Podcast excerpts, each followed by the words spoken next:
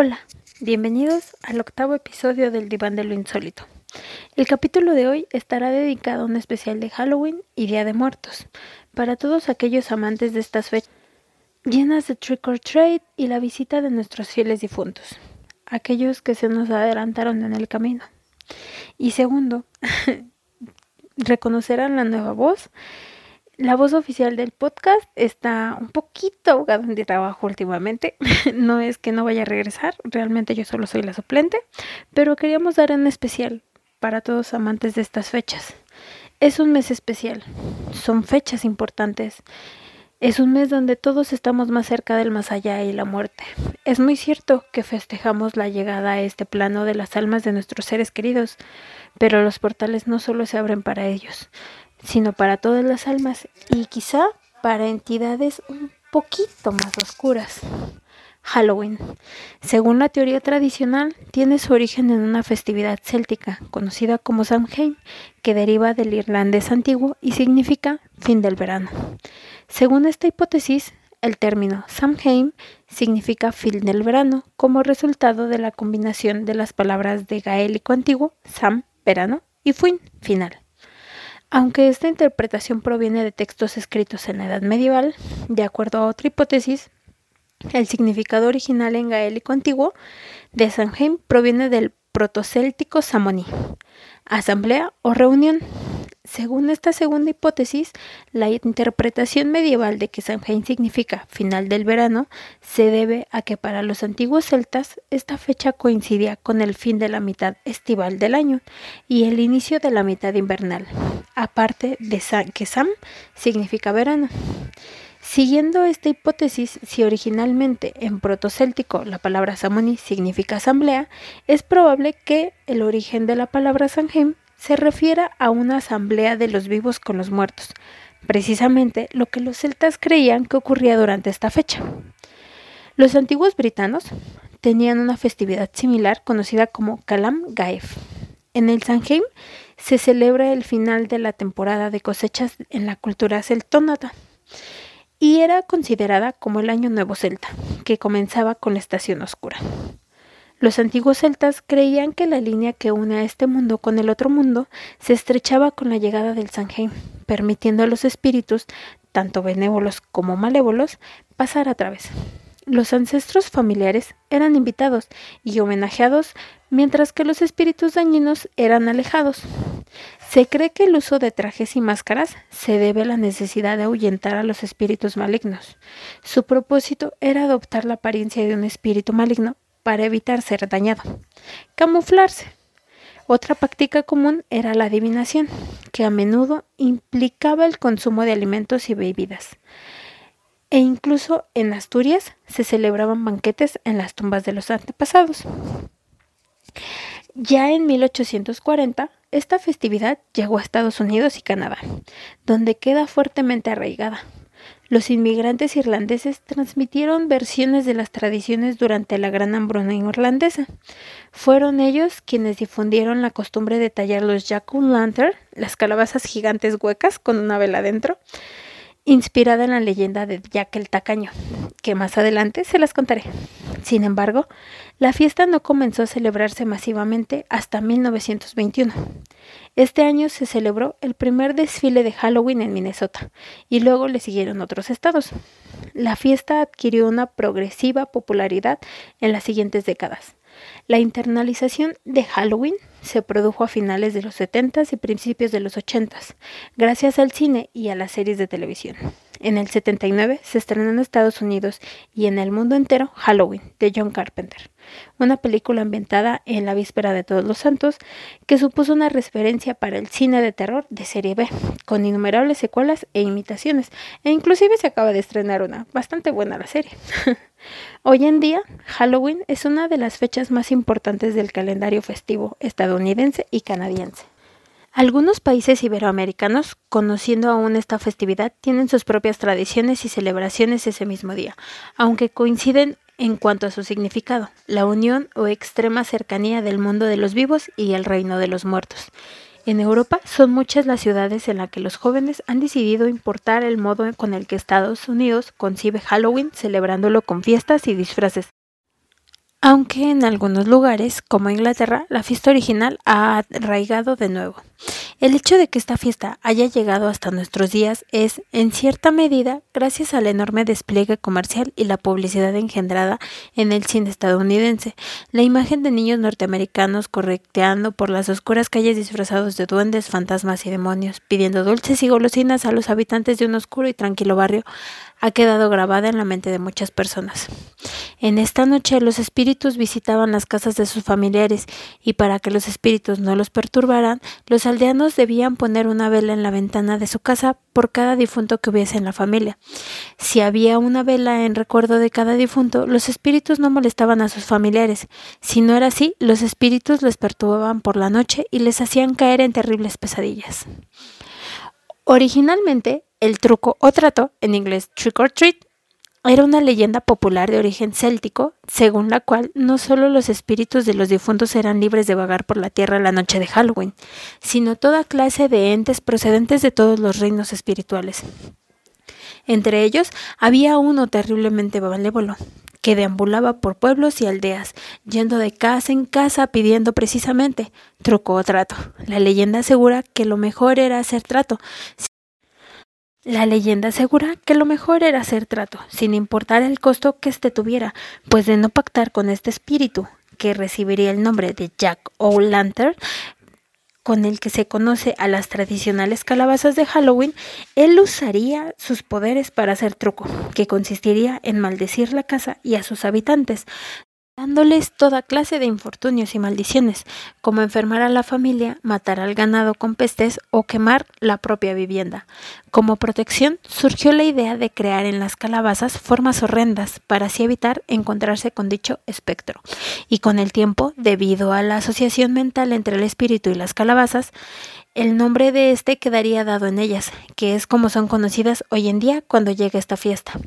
Realmente, aunque se ha generalizado la tradición truco en castellano por el inglés trick y trato, literalmente por treat, en el caso de trick or treating, no se trata de un truco propiamente dicho, sino más bien de un susto o una broma, por lo que una traducción más exacta sería, por ejemplo, susto o dulce o travesura o dulce. En la actualidad, los niños se disfrazan para la ocasión y pasean por las calles pidiendo dulces de puerta en puerta. Después de llamar a la puerta, los niños pronuncian la frase truco o trato, truco o dulce o travesura o dulce. Si los adultos les dan caramelos, dinero o cualquier otro tipo de recompensa, se interpreta que han aceptado el trato. Si por el contrario se niegan, los chicos le gastarán una pequeña broma, siendo lo más común arrojar huevos o espuma de afeitar contra la puerta. En México existe una versión denominada calaverita, en la que los niños preguntan, ¿me da usted mi calaverita? en lugar de truco o trato, refiriéndose a un dulce con forma de calavera. El recorrido infantil en busca de golosinas probablemente enlace con la tradición neerlandesa de la fiesta de San Martín. Durante la noche del martes del año iraní, estos celebran una fiesta llamada Shashar Shambi Suri. Espero en serio haberlo pronunciado bien. o Noche del Fuego. Tradicionalmente, estos creen que los vivos fueron visitados por los espíritus de sus antepasados el último día del año Noruz. Muchas personas, especialmente niños, se envuelven en sudarios recreando simbólicamente las visitas. A la luz de la hoguera, corren por las calles golpeando en ollas y sartenes con cucharas llamadas Hashon Sani para vencer el último miércoles desafortunado del año, mientras llaman a las puertas para pedir golosinas. De hecho, Halloween es una variación celta de esta noche. Esta es una antigua fiesta de Irán, Azerbaiyán, Irak, Afganistán, Tayikistán y Turquía, y la fecha se remonta al menos a 1700 años antes de Cristo. Y aquí va una pequeña leyenda. Existe un viejo relato popular irlandés que habla de Jack, un irlandés tacaño, pendenciero y con fama de borracho. El diablo, a quien llegó el rumor de tan negra alma, acudió a comprobar si efectivamente era un rival de semejante calibre disfrazado como un hombre normal, acudió al pueblo de este y se puso a beber con él durante largas horas, revelando su identidad tras ver que en efecto Jack era un auténtico malvado. Cuando Lucifer le dijo que venía a llevárselo para hacerle pagar por sus pecados, Jack le pidió que bebieran juntos una ronda más, como última voluntad. El diablo se lo concedió, Pero al ir a pagar, ninguno de los dos tenía dinero. Así que Jack retó a Lucifer a convertirse en una moneda para demostrar sus poderes. Satanás lo hizo, pero en lugar de pagar con la moneda, Jack la metió en su bolsillo, donde llevaba un crucifijo de plata. Incapaz de salir de allí, el diablo ordenó al granjero que le dejara libre. Pero Jack respondió que no lo haría a menos que prometiera volver al infierno, pero no molestarle durante 10 años. Transcurrido ese tiempo, el diablo apareció de nuevo en casa de Jack para llevárselo al inframundo. Pero de nuevo, Jack pidió un último deseo, en este caso, que el amo de las tinieblas cogiera una manzana situada en lo alto de un árbol, para así tener una última comida antes de su tormento eterno. Lucifer accedió, pero cuando se hallaba trepado en el árbol, Jack talló una cruz en su tronco para que no pudiera escapar. En esta ocasión pidió no ser molestado en 10 años, además de otra condición, que nunca pudiera el diablo reclamar su alma para el inframundo. Satanás accedió y Jack se vio libre de su amenaza. Su destino no fue mejor. Tras morir, mucho antes de ser transcurridos esos 10 años, Jack se prestó a ir al cielo, pero fue detenido en las puertas de San Pedro, impidiéndole el paso, pues no podían aceptarlo por su mala vida pasada, siendo enviado al infierno. Para su desgracia, allí tampoco podían aceptarlo, debido al trato que había realizado con el diablo, quien de paso le expulsó de su reino y despechado le arrojó a Jack unas ascuas ardientes, las cuales el granjero atrapó con un nabo hueco, mientras burlonamente agradecía la improvisada linterna que así obtuvo. Condenado a deambular por los caminos, anduvo sin más luz que la de ya su dicha linterna, en su eterno vagar entre los reinos del bien y el mal. Con el paso del tiempo, Jack el Tacaño fue conocido como Jack el de la linterna o Jack of the Lantern, nombre que se abrevió al definitivo Jack of Lantern. Esta es la razón de usar nabos y más tarde calabazas al imitar con su color el resplandor de las ascuas infernales y por ser más fáciles de tallar que los nabos, para alumbrar el camino a los difuntos de Halloween y también el motivo de decorar las casas con estas figuras horrendas, para evitar que Jack llamara a la puerta de las casas y proponer dulces o travesuras. Y aquí vamos con nuestra fiesta, la tradición en México, el Día de Muertos. Una de las tradiciones más importantes de nuestro México y que nos da identidad en el mundo es el Día de Muertos. Cada primero y 2 de noviembre recordamos a todos nuestros seres amados, que ya no están con nosotros de forma física. Pero, ¿saben cuál es el origen de esta celebración? Pasando por el inframundo mexica y el purgatorio católico. La celebración de los fieles difuntos en México tiene su origen en la época prehispánica. De acuerdo con los historiadores, los mexicas tenían varios periodos a lo largo del año para celebrar a sus muertos. Los más importantes se realizaban al terminar las cosechas, entre los meses de septiembre y noviembre. La sociedad azteca creía que la vida continuaba aún en el más allá. Por eso consideraba la existencia de cuatro destinos para las personas según la forma de morir.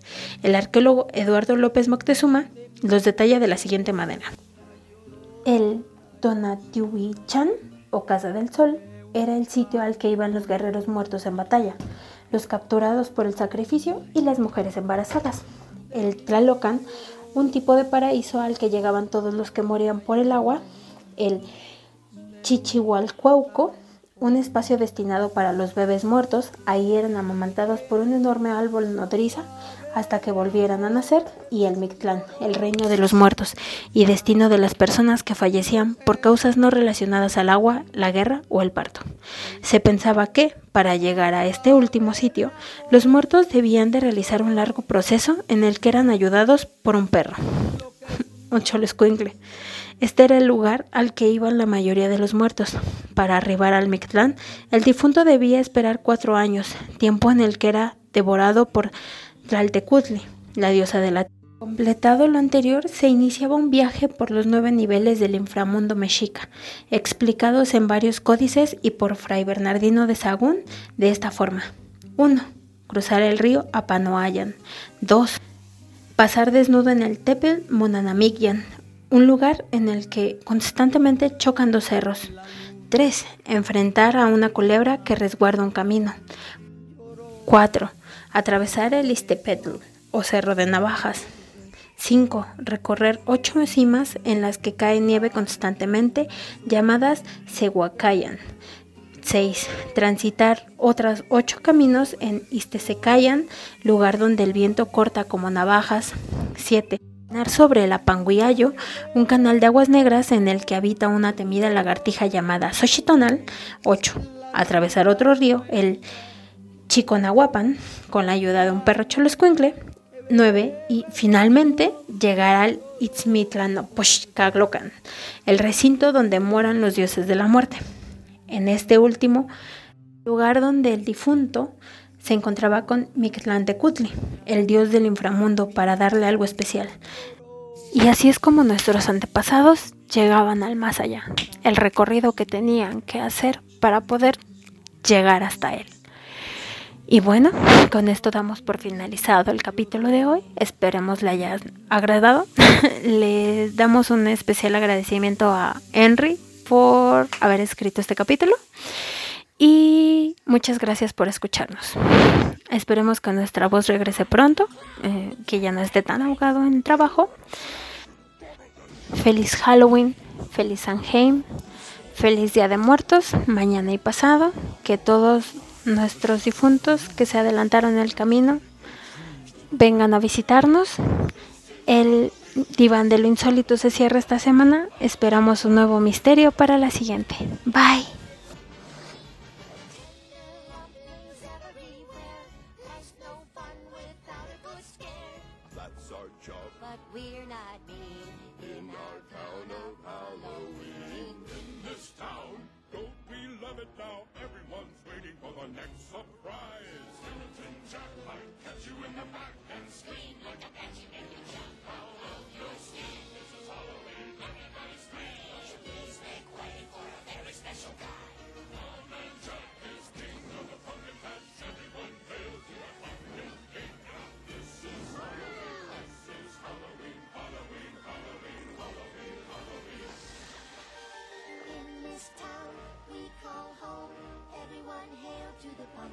Song.